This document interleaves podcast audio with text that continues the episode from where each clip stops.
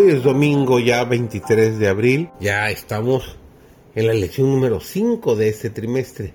Esta semana se ha titulado la lección La buena noticia del juicio. Su servidor David González, pero nuestro título de hoy es La importancia de la hora del juicio. Iniciemos nuestro estudio.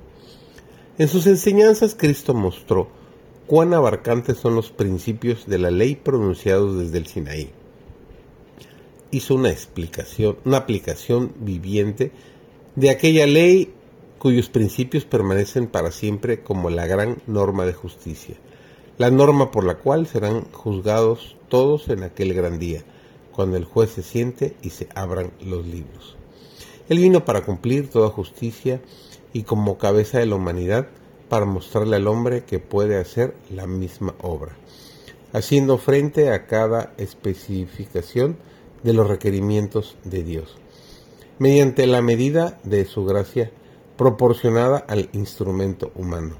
Nadie debe perder el cielo. Todo el que se esfuerza puede alcanzar la perfección del carácter.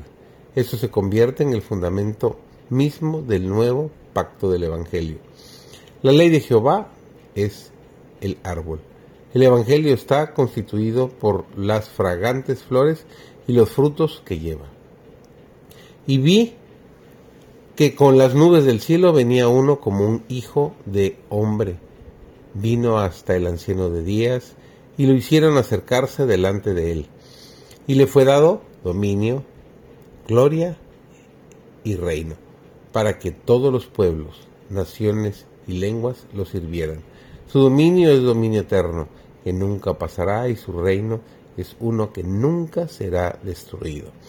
Nos dice Daniel capítulo 7, los versículos 13 y 14, según la versión Reina Valera de 1995.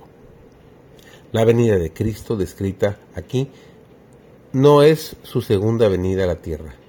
Él viene hacia el anciano de días en el cielo para recibir el dominio y la gloria, y un reino que le será dado a la conclusión de su obra de mediador en esta venida y no en su segundo advenimiento a la tierra, la que la profecía predijo que había de realizarse al fin de los 2300 días en 1844.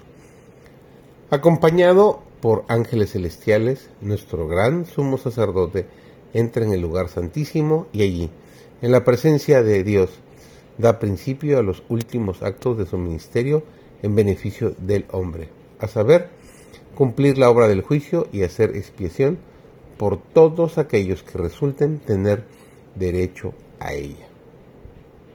Presento delante de vosotros el Salmo 51, un salmo lleno de preciosas lecciones.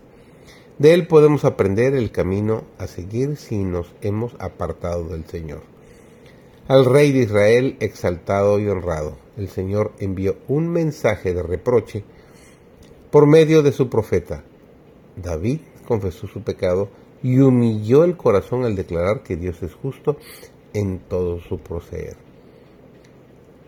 Puedes leerlo en el Salmo 51, los versículos 1 al 17 y encuentras toda esta maravillosa experiencia que tuvo el rey David.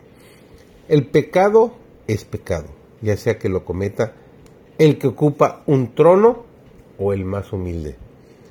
Vendrá el día cuando todos los que han cometido pecado lo confesarán, aunque sea demasiado tarde para que reciban perdón. Dios espera mucho tiempo para que el pecador se arrepienta. Manifiesta una tolerancia admirable, pero a la larga llamará cuentas al transgresor de su ley. Es peligroso que cerremos los ojos y endurezcamos la conciencia al punto de que no veamos ni comprendamos nuestros pecados necesitamos apreciar la instrucción que hemos recibido acerca del carácter odioso del pecado, a fin de que nos arrepintamos de nuestras transgresiones y las confesemos. Seguimos aprendiendo cada día más de estas maravillosas enseñanzas del libro de Apocalipsis. Que tengas un muy, muy bendecido día.